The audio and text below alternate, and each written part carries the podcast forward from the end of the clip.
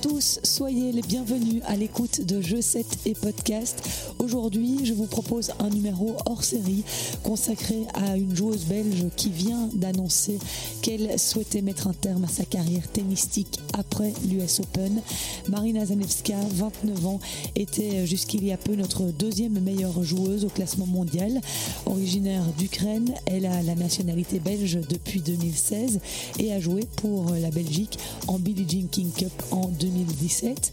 Elle s'est entraînée de longues années avec des coachs belges, Geoffroy Verstraten jusqu'il y a peu, mais avant lui aussi euh, Philippe Dehaas, Julien Ferlin, ainsi qu'à l'académie de Justine Hénin.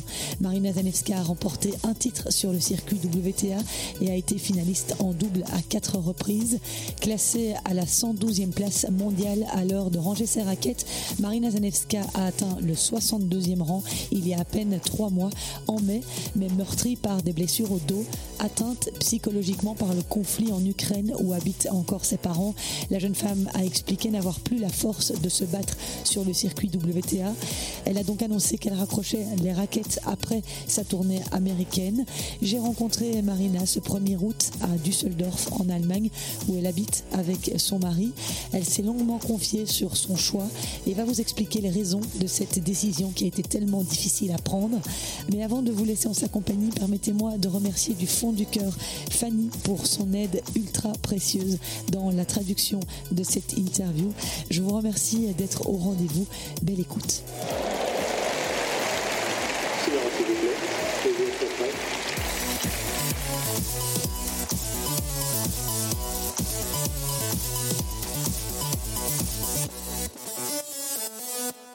Beaucoup, Marina, de m'accueillir à Düsseldorf, chez toi, dans l'appartement où tu vis avec ton mari.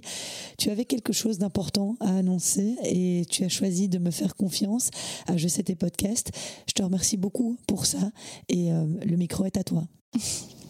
Well, hello and yeah, thank you. Bonjour et merci beaucoup d'être venu jusqu'ici. I'm actually a little bit nervous. À vrai dire, je suis un peu nerveuse. Je crois que pour la première fois, à part pour la toute première interview que j'ai donnée, j'étais aussi nerveuse qu'aujourd'hui. Finally. Uh, Je suis stressée parce qu'enfin, je peux donner quelques nouvelles de mon côté. Um, I'm ready Je peux annoncer que je suis prête à faire un pas de côté, à mettre fin à ma carrière de joueuse de tennis. Ces derniers temps, les gens que j'ai croisés en Belgique savaient dans quel état d'esprit j'étais et connaissaient mes sentiments. Mais maintenant, c'est plus officiel. uh, Ça m'a mis beaucoup de temps pour arriver à prendre cette décision. Mais c'est quelque chose de très émotionnel uh, pour very moi, de très I dur. J'ai dû passer par différents stades d'un point de vue émotionnel. Right Mais now, maintenant, je peux I définitivement dire that que c'est la bonne décision, uh, que c'est le bon moment pour moi. Yeah, and uh, I'm. Uh, uh, looking Je suis impatiente de découvrir ce que la vie me réserve, mais pour le moment, j'essaie d'accepter et de gérer les sentiments liés à cette décision. Uh. Ok, Marina, tell us. Marina, explique-nous pourquoi avoir décidé à 29 ans euh, d'arrêter ta carrière de tennis. Uh, La principale raison, ce sont mes douleurs au dos. uh, Elles durent uh, depuis 4 ans. four years. Quatre ans, exactement. Et c'est la principale raison. Ces deux dernières années, euh, ces deux, trois dernières années ont été euh, celles où j'ai rencontré le plus de succès, mais en même temps, celles durant lesquelles j'ai souffert le plus physiquement. Je n'ai pas joué un seul match sans antidouleur. So Donc euh, j'ai définitivement besoin d'une cure de désintoxication aux antidouleurs. Et ça, c'est mon objectif principal une fois que j'en ai fini avec le tennis. Well, that's a good start. C'est déjà un bon début. Euh, tu as dit euh, juste avant que cela t'avait mis beaucoup de temps pour prendre cette décision. À quel moment l'idée de prendre ta retraite t'est venue dans la tête? The first, basically. La première alerte, je dirais, ça a été l'année passée, au mois d'octobre. J'en ai parlé avec mon coach. Je lui ai dit, je ne sais pas combien de temps je vais pouvoir encore faire ça. Est-ce que je vais être capable de terminer la saison? Ou pas Est-ce que je vais pouvoir encore jouer l'année prochaine ou pas Je ne sais pas du tout. Mais c'est vraiment le moment où j'ai réalisé que je n'étais plus capable de me pousser à ce point parce que la douleur est présente 24 heures sur 24, 7 jours sur 7. C'est vraiment très dur, tout le temps. Tous les matchs, je dois prendre des antidouleurs. Pendant la rencontre, je dois réfléchir.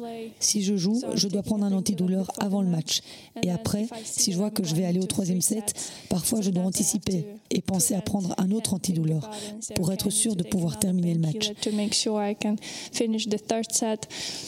And it was, I was accepting it. I was fine with that. I knew that it's a part of my job and this is how it is. On side of that, of course, I was always trying to find the solutions with different doctors, with different methods. Um, What makes Est-ce que tu peux nous dire qu'est-ce qui te fait souffrir exactement? Um, so I have like J'ai comme un ensemble, un peu comme un package de maux de dos. Um, J'ai un tassement de deux vertèbres, une sorte de scoliose. Um, L5S1 and, uh, Ma colonne vertébrale est très raide, ce qui met beaucoup de pression sur le bas de mon dos.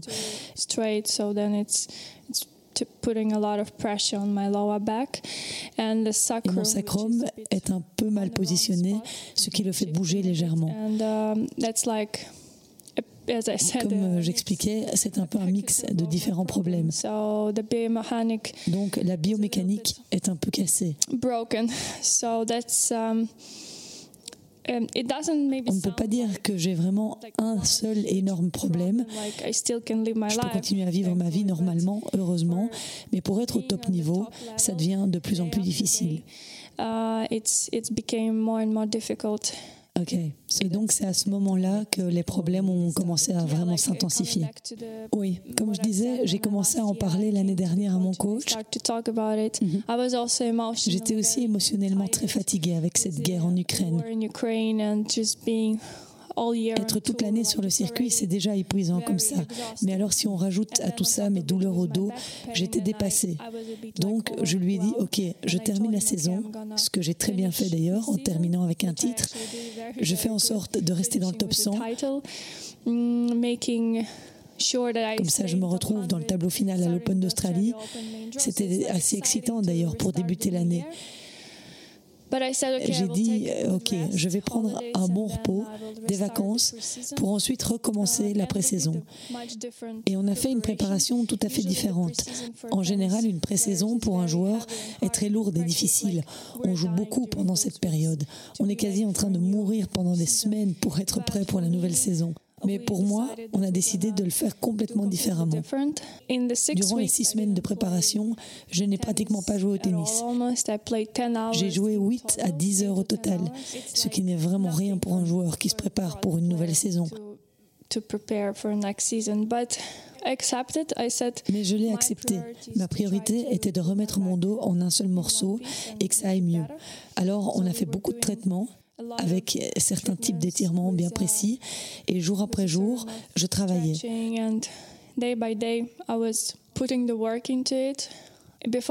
Avant d'aller me coucher chaque soir, je jouais au tennis dans ma tête en me visualisant en compétition, à l'entraînement ou bien simplement en train de disputer un match. Je crois vraiment beaucoup au pouvoir de la visualisation et c'est ce qui m'a permis aussi de rester en contact avec le tennis. Quand j'ai recommencé ma saison, j'avais le sentiment que je n'avais pas manqué un jour de tennis. Cela m'a beaucoup aidé aussi. And you played well. Et tu as très bien joué en plus en début de saison. Oui, j'ai très bien joué. J'ai commencé euh, à jouer en Australie. Et le plus important, le plus gros succès, c'est que j'ai pu jouer deux semaines sans avoir mal. C'était pour moi une grande lumière dans la pénombre. And that was for me was like a very ça m'a vraiment donné espoir. Je me suis dit, oh mais ça va fonctionner. Je ne ressens pas de douleur. Cela voulait dire que ce que je faisais aidait. Mais après, je suis revenue en Europe. J'ai joué un tournoi à Lyon, un des bons tournois que j'ai joué. Je suis arrivée en demi-finale en battant de très bonnes joueuses. Physiquement, j'ai eu des gros matchs, donc j'étais vraiment en forme. Mais à la fin du tournoi, doucement, j'ai commencé à ressentir de plus en plus de douleurs. Et après Lyon, je suis allée à Doha, à Dubaï, et c'est là que ça a commencé à devenir de pire en pire. And this is where it started to be even worse and the pain La douleur est revenue complètement. J'ai dû abandonner un match parce que je ne pouvais pas continuer sans antidouleur. J'ai dû prendre des médicaments beaucoup plus forts, plus puissants que d'habitude, ce qui m'a donné des vertiges, m'a rendu malade. and I was feeling very dizzy and sick. J'ai eu beaucoup d'effets secondaires. J'ai donc réalisé qu'avec les antidouleurs, il fallait que je sois prudente pour ma santé. D'un côté, je masquais la douleur, mais d'un autre, j'étais en train de me tuer.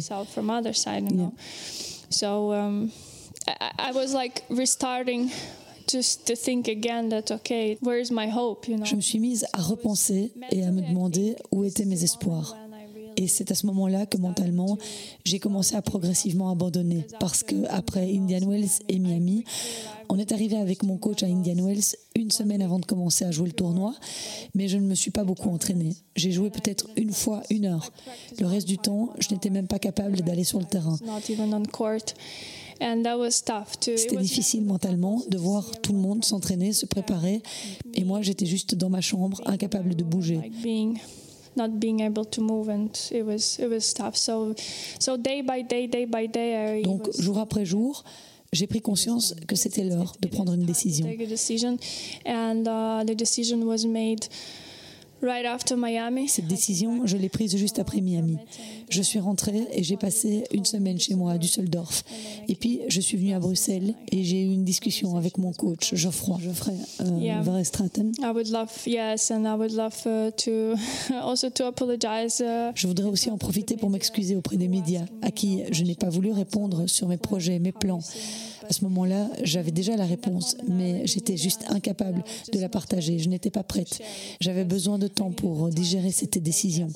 Les deux premiers mois qui ont suivi, j'ai pleuré chaque jour. J'ai pleuré des océans de larmes. I don't know I think I was crying the the ocean of tears so yeah I had to go through like Il a fallu que je passe outre mes émotions et comprendre que finalement, c'était le bon choix.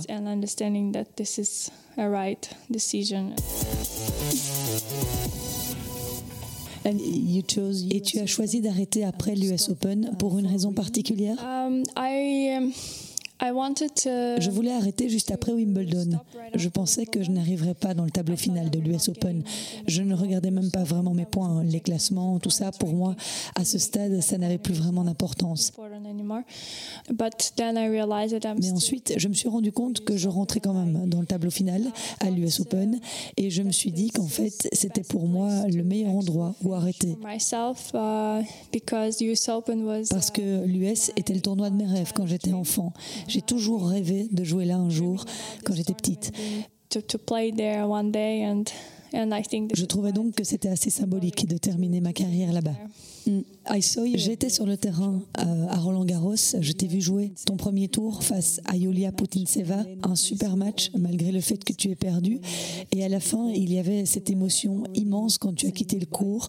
Tu étais en larmes. Personne ne le savait, mais tu disais déjà au revoir à Roland Garros. yes I knew that I'm Oui, je savais en quittant le cours que je ne reviendrai plus jamais là. Uh, C'était très émouvant. Je vais même te raconter quelque chose. Avant le match, dans la salle de gym, j'étais en train de parler avec mon coach qui m'a fait un discours pour me préparer à la rencontre. to prepare for the match and he showed me Et il m'a montré une photo de moi, une photo de moi petite quand j'ai commencé à jouer au tennis. Et à ce moment-là, euh, j'ai commencé à pleurer. Et lui aussi. On pleurait tous les deux, juste avant de monter sur le terrain. Tu peux imaginer mon état mental à ce moment-là? my mental statement so in the end yeah Au final, tout le match était différent. Et je me souviens, quand ma première balle de match est arrivée, je commençais déjà à pleurer. Mon coach s'est mis à crier non, pas maintenant, pas maintenant, c'est pas encore terminé. Mais je n'ai pas pu gérer ça. Je savais, j'étais préparée à ce que ce soit le dernier point. I knew, like, I was preparing. That's the last point here, and um, when I was leaving Et the en quittant ce terrain, je me suis rendu compte que c'était un des meilleurs matchs que j'avais eu en termes d'ambiance. Tout le monde était pour moi, tout le monde chantait pour moi, tout le monde criait mon nom. I Et j'ai quitté le terrain dans une telle ambiance. Toute mon équipe, mes amis, ma famille pleuraient, je pleurais. Oh! Quelle journée. Je pense que c'est comme ça que je vais me rappeler de ma carrière. Et honnêtement, peu importe comment ça se passe à l'US Open, je pense que toute l'émotion que j'ai laissée à Roland Garros représente mes vrais et sincères adieux. Roland Garros, where that was probably the the real truth goodbye. And you decided to separate. Et tu as décidé de te séparer de Geoffroy juste un peu après ce moment-là et pas d'aller avec lui jusqu'au bout après l'US Open. C'était un choix de ta part? Miami, Juste après Miami, quand on a discuté en mars, je lui ai dit que j'avais pris ma décision. um, this is the decision. I I'm I will stop. Je vais arrêter et je pense que le mieux est d'arrêter à Roland Garros. A good two uh, yeah two months of uh, Donc en gros, cela nous donnait deux bons mois pour préparer le tournoi et pour faire au mieux, pour travailler un maximum et en profiter aussi. and uh, then in um, Roland Garros, it's you know it's it's a slam. Et puis Roland Garros, c'est un grand chelem proche de la maison, de la Belgique. C'est toujours un tournoi très spécial. Je voulais aussi rester honnête avec lui parce que sans lui, je n'aurais jamais atteint les victoires que j'ai eues et je ne serais pas là où je suis maintenant. Him, I would never reach those goals which I did and where I am. You know, it's not that I reached Ce n'est pas comme si j'avais atteint mes rêves, mais nous avons atteint mes rêves en réalité. My dreams actually. Yeah. And so for me, it was very Donc pour moi, c'était important qu'on termine de manière correcte notre partenariat. Comme une équipe, il y a un coach et une joueuse. Après, nous restons évidemment de très bons amis. very good friends. yeah, I suppose. And what is um, the Et ça a été quoi le plus dur dans la prise de cette décision? Um, Le plus dur pour moi, c'est de gérer le côté émotionnel. handle the the side of emotions because Parce que j'ai pris la décision avec mon cerveau et je sais que c'est juste parce que je ne peux plus donner au tennis ce qui est nécessaire pour être au top niveau et être l'une des meilleures. what it requires to be on the top level, you know, to, to compete and to be one of the the best one. But um, with my heart, Et pour mon cœur, c'est dur. Mon cœur pleure parce que j'ai donné 23 ans de ma vie au tennis. Oui, c'est toute ma vie. And uh, yeah, it's uh, it's it's my whole life. It's it's it's it's all the. Tous les souvenirs refont peu à peu surface. Comment j'ai commencé, d'où je viens, tout ce que j'ai traversé, combien de fois j'ai été prête à abandonner et je ne l'ai pas fait. Je me suis relevée, j'ai continué à me battre et à croire que je pouvais toujours le faire. Et puis finir par atteindre ces objectifs. Finalement, tous ces voyages, c'est difficile de les laisser partir. Mm, so Oui, surtout à un moment où tu es à ton meilleur niveau. yeah, you are right. Oui, tu as raison, parce que ces trois dernières années ont été les meilleures pour moi. Et je crois que je peux faire encore plus. Et c'est probablement ça le plus dur pour moi à accepter. uh, enough is enough. You know, like Assez, c'est assez. Je sais que je peux faire, qu'en tant que joueuse de tennis, je sais que je peux faire encore beaucoup plus. Mais mon corps ne me laisse plus le faire. Je dois l'accepter et tourner la page. To accept this and uh, to basically turn the chapter and and to look at the Et situation. je dois regarder la situation en me disant que c'est la fin de mon histoire dans le tennis, mais c'est le début aussi de quelque chose de différent, de nouveau. something different, something new. and what what do you plan? As-tu déjà pensé, Marina, à ce que tu allais faire après? Tes bougies, bien sûr, j'imagine. Um. Oui, bien sûr, les bougies ont was toujours été mon hobby hobby. et j'ai envie de pouvoir le développer. J'ai déjà quelques idées, mais je travaille maintenant avec un mentor et on a quelques plans, quelques idées. J'essaye de travailler à la transition entre ma vie de joueuse de tennis professionnelle et mon autre vie, une vie plus douce, avec plus d'idées.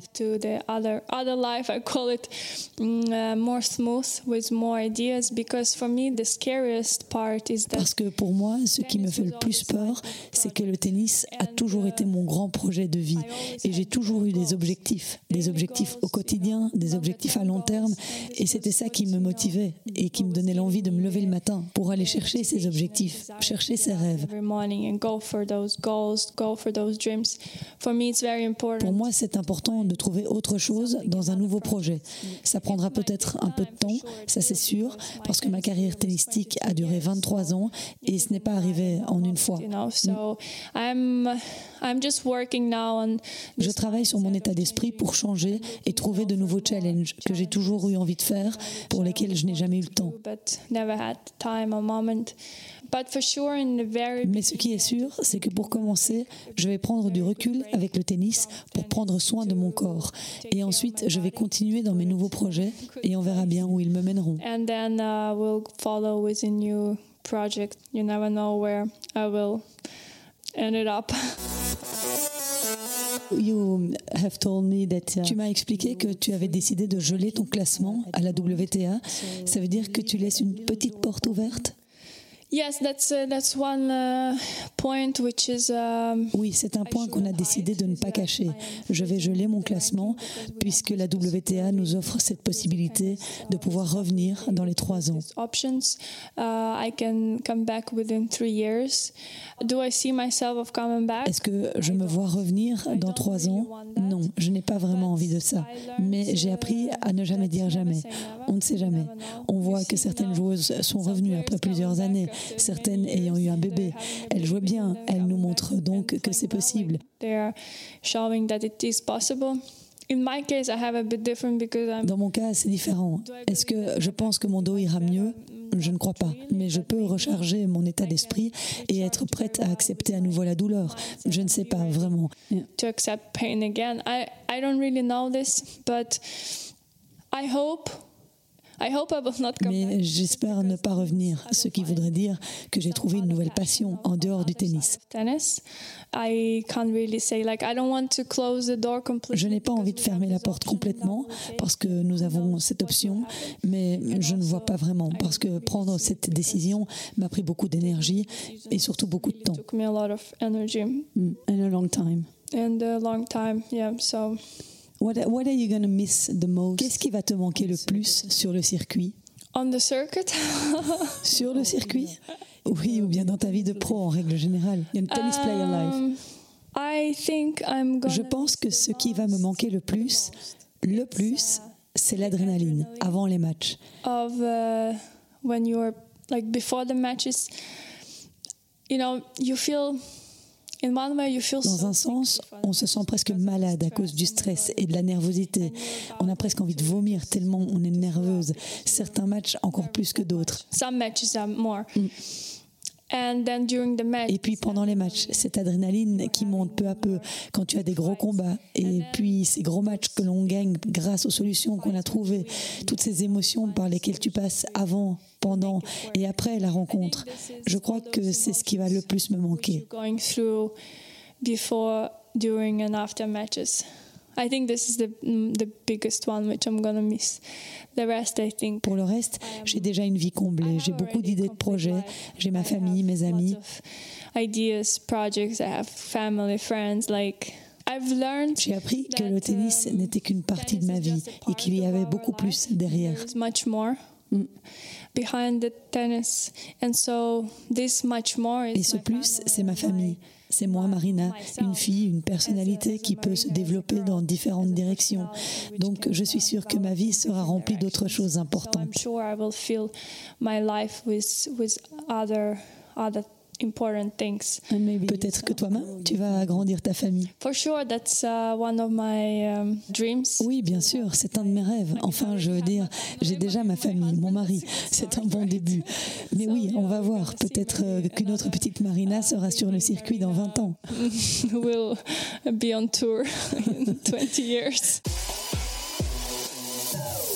How have you Comment a réagi ta famille, Marina, quand tu as décidé euh, d'arrêter ta carrière? Parce qu'ils ont été là depuis le début, ils ont fait beaucoup de sacrifices pour que tu arrives au niveau auquel tu es arrivé. Euh, ils n'étaient pas trop déçus? Yes, for them it was. Um, Oui, pour eux, c'était euh, d'un côté c'était mignon parce que ma maman m'a dit ah enfin je vais pouvoir devenir grand-mère. I can become grandmother, and I'm like, okay. Well. But then when Après, ça a pris un peu de temps. Oui, pour eux, ça a été une grande émotion, mais ils m'ont toujours soutenu, quelle que soit la situation. they they are supporting me no matter what, it's just for them it was a little bit sad. C'est juste que pour eux, ça reste triste parce qu'ils repensent à tous ces souvenirs, tous dans les moindres détails, et c'est assez émouvant. Et toutes ces étapes que tu as dû traverser, c'est quelque chose dont on va reparler parce qu'on va faire une série de podcasts pour parler de ton parcours, Marina, de ta carrière, de comment tu as commencé, comment tu es devenue la personne que tu es. All the things you went through to become the person you've become because you want to parce que tu as envie de délivrer un message à la jeune génération. Tu as aussi envie de dire que derrière l'image que le public peut avoir il y a beaucoup beaucoup de moments difficiles.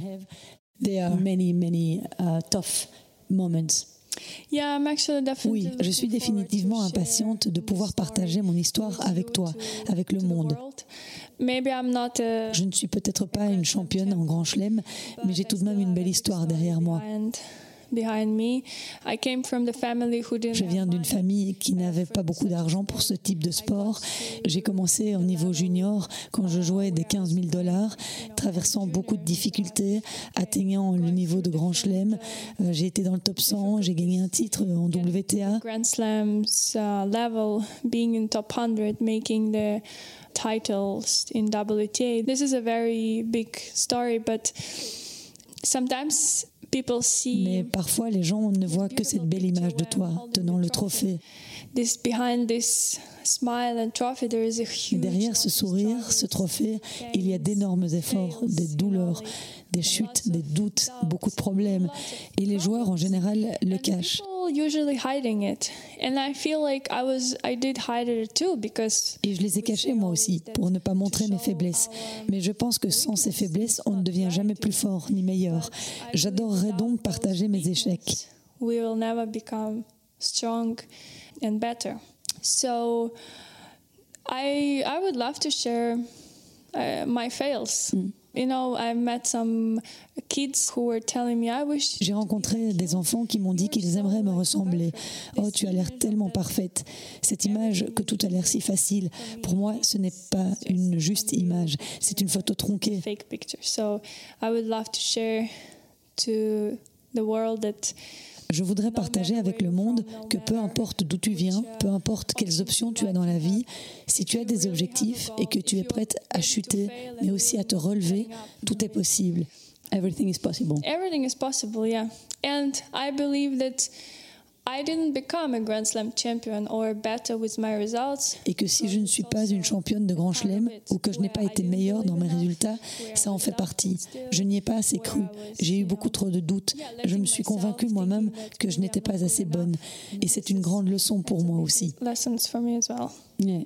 And there are many people that have Oui, il y a eu beaucoup de monde autour de toi durant ce parcours et nous allons les rencontrer pour justement parler de toi. about you. Yeah, without um Oui, il y a beaucoup de personnes que j'ai rencontrées sur mon chemin et durant mon travail. Et sans eux, c'est certain, cela n'aurait pas été possible d'être là où je suis. J'étais chanceuse de rencontrer les bonnes personnes avec un grand cœur qui m'ont aidé à accomplir mes rêves. Who were helping me to achieve my dreams. Thank you very much for the trust you have in me. I am sad to see you leaving um, the tennis circuit because I was always looking up your name and checking when you were going to play. So you will be missed very much. Thank you. And um, I hope that uh, you find happiness in your new life. We'll see each other very, very soon then. Thank you very much, and I'm looking forward to to tell more stories about my journey in the next uh, podcasts. See you very soon. Thank you. Mais évidemment, Philippe, j'avais envie d'avoir ton avis par rapport à cette décision de Marina qui était un petit peu attendue puisqu'elle nous en avait un petit peu parlé en Roland Garros, mais quand même pas si rapidement. Quel est ton sentiment? Alors mon sentiment, il est en, relation avec euh, toute son histoire, évidemment. Quand on pense à la fin, il faut se, remémorer le, début. Et le début, c'est une petite euh, gamine qui, a 14 ans, arrive d'Odessa avec sa maman en bus et débarque en Belgique. Et puis va faire euh, tout ce qui lui est possible de faire en termes de sacrifice, d'efforts, d'entraînement. Euh, pendant, pendant 15 ans pour atteindre son objectif ultime qui était de rentrer dans les 100. Et puis euh, c'est ce qu'elle parvient à faire après quand même des années de, de, grandes souffrances physiques aussi parce qu'elle n'a pas été épargnée par les blessures. Mm. Mais euh, s'il y a quelqu'un qui représente la résilience, c'est bien Marina, je pense. Et donc elle atteint son objectif de rentrer dans les 100 et là tout le monde se dit bon ben c'est bien, elle va profiter. Alors elle a 30 ans aujourd'hui, enfin elle va avoir 30 ans ici euh, dans quelques jours. Mais il lui reste quand même 3-4 euh, ans certainement. Et puis finalement non, quand son objectif est atteint, parce que les blessures étaient trop fortes et sont trop douloureuses, mm. parce que bien sûr le côté, ce qui se passe en Ukraine est, est tragique, et parce qu'encore d'autres choses, elle décide de mettre fin à sa carrière. Donc je suis pas triste parce que c'est son choix et j'en ai longuement parlé avec elle et je l'ai encore vu à Wimbledon et je la trouve plutôt rayonnante et, heureuse de ce choix. Euh, mais bien sûr euh, triste sportivement de dire bon ben c'est dommage d'avoir euh, fait tellement tellement tellement pour arriver à son but pour arriver à son but de l'avoir atteint et puis finalement de ne pas en profiter. Et puis toi, tu as, eu un rôle extrêmement important dans sa vie. On aura l'occasion d'y revenir dans la petite série de podcasts qu'on proposera ultérieurement dans l'année. Mais euh, c'est vrai qu'elle a toujours dit que tu étais comme un père pour elle, puisque tu l'as beaucoup, euh, tu t'en es beaucoup occupé. Donc forcément, euh, ça doit être. Ça doit ouais, on a une super belle histoire. Quand elle arrive à 14 ans, c'est moi qui l'accueille. Enfin, c'est moi qui l'accueille. Elle arrive à l'académie de Justine Hénin. Et moi, mon rôle, c'était, j'étais le directeur technique de l'académie, donc c'était d'accueillir les les, jeunes joueurs qui rentrent. Et donc, euh, et puis je, ne l'ai pas quitté pendant toutes ces années. Alors on s'est perdu de vue de temps en temps. Elle a fait des expériences avec d'autres entraîneurs. Mais on a toujours eu, on a toujours gardé le contact et je l'ai toujours suivi avec beaucoup d'intérêt parce que tu l'as rencontré aussi et toutes les personnes qui la rencontrent euh, sont, tombent sous le charme de cette mm. fille qui est humainement différente, qui a des qualités humaines incroyables et qui est juste une bombe d'amour dans un monde brutal comme est le tennis. Euh, c'est pas courant de rencontrer des filles comme ça. Donc voilà, euh, mais comme Christelle, je te l'explique, je, je suis rassuré de la voir heureuse en fait parce que au final, c'est ce que tout le monde recherche, hein, je pense, c'est de hein, trouver le bon équilibre entre le travail et, la vie privée. Et si maintenant c'est trop lourd pour elle, physiquement, émotionnellement, psychologiquement, ça sert à rien de continuer non plus. Ouais, on la voyait en souffrance, hein, non seulement avec ses blessures au dos, mais aussi euh, énormément avec euh, cette guerre dont elle, nous a parlé. Euh, et c'est vrai qu'on ne se rend pas compte à quel point ça peut avoir un impact psychologique. mais je rebondis sur, parce que je sais que vous allez en parler. Mm. L'histoire de Marina est dingue euh, vraiment, il faut prendre le temps de, retourner en 2007, 2008, quand elle raconte euh, euh, son arrivée en Belgique, jusqu'à aujourd'hui. Ce qu'elle a traversé, c'est vraiment, c'est une belle histoire. C'est une belle histoire à raconter. Je suis très heureux que vous allez le faire ensemble. Ça va être vraiment chouette. Bah oui, ça va être super et merci. C'est un immense privilège évidemment pour moi de pouvoir euh, raconter cette histoire, ces histoires avec euh, Marina et tous les gens euh, qui l'ont accompagnée durant sa carrière. Je vous tiendrai au courant évidemment de quand cette série de podcasts sera publiée. En attendant, je vous remercie beaucoup d'avoir été à l'écoute de ce numéro hors série. Je vous reviens dans trois semaines, vacances oblige. On se mettra à l'heure américaine pour l'US Open. J'ai encore plein de choses à vous proposer à ce moment-là. Merci d'avoir été au rendez-vous. Merci beaucoup, euh, Philippe. Et puis, euh, on se retrouve très bientôt. Oui. Ciao.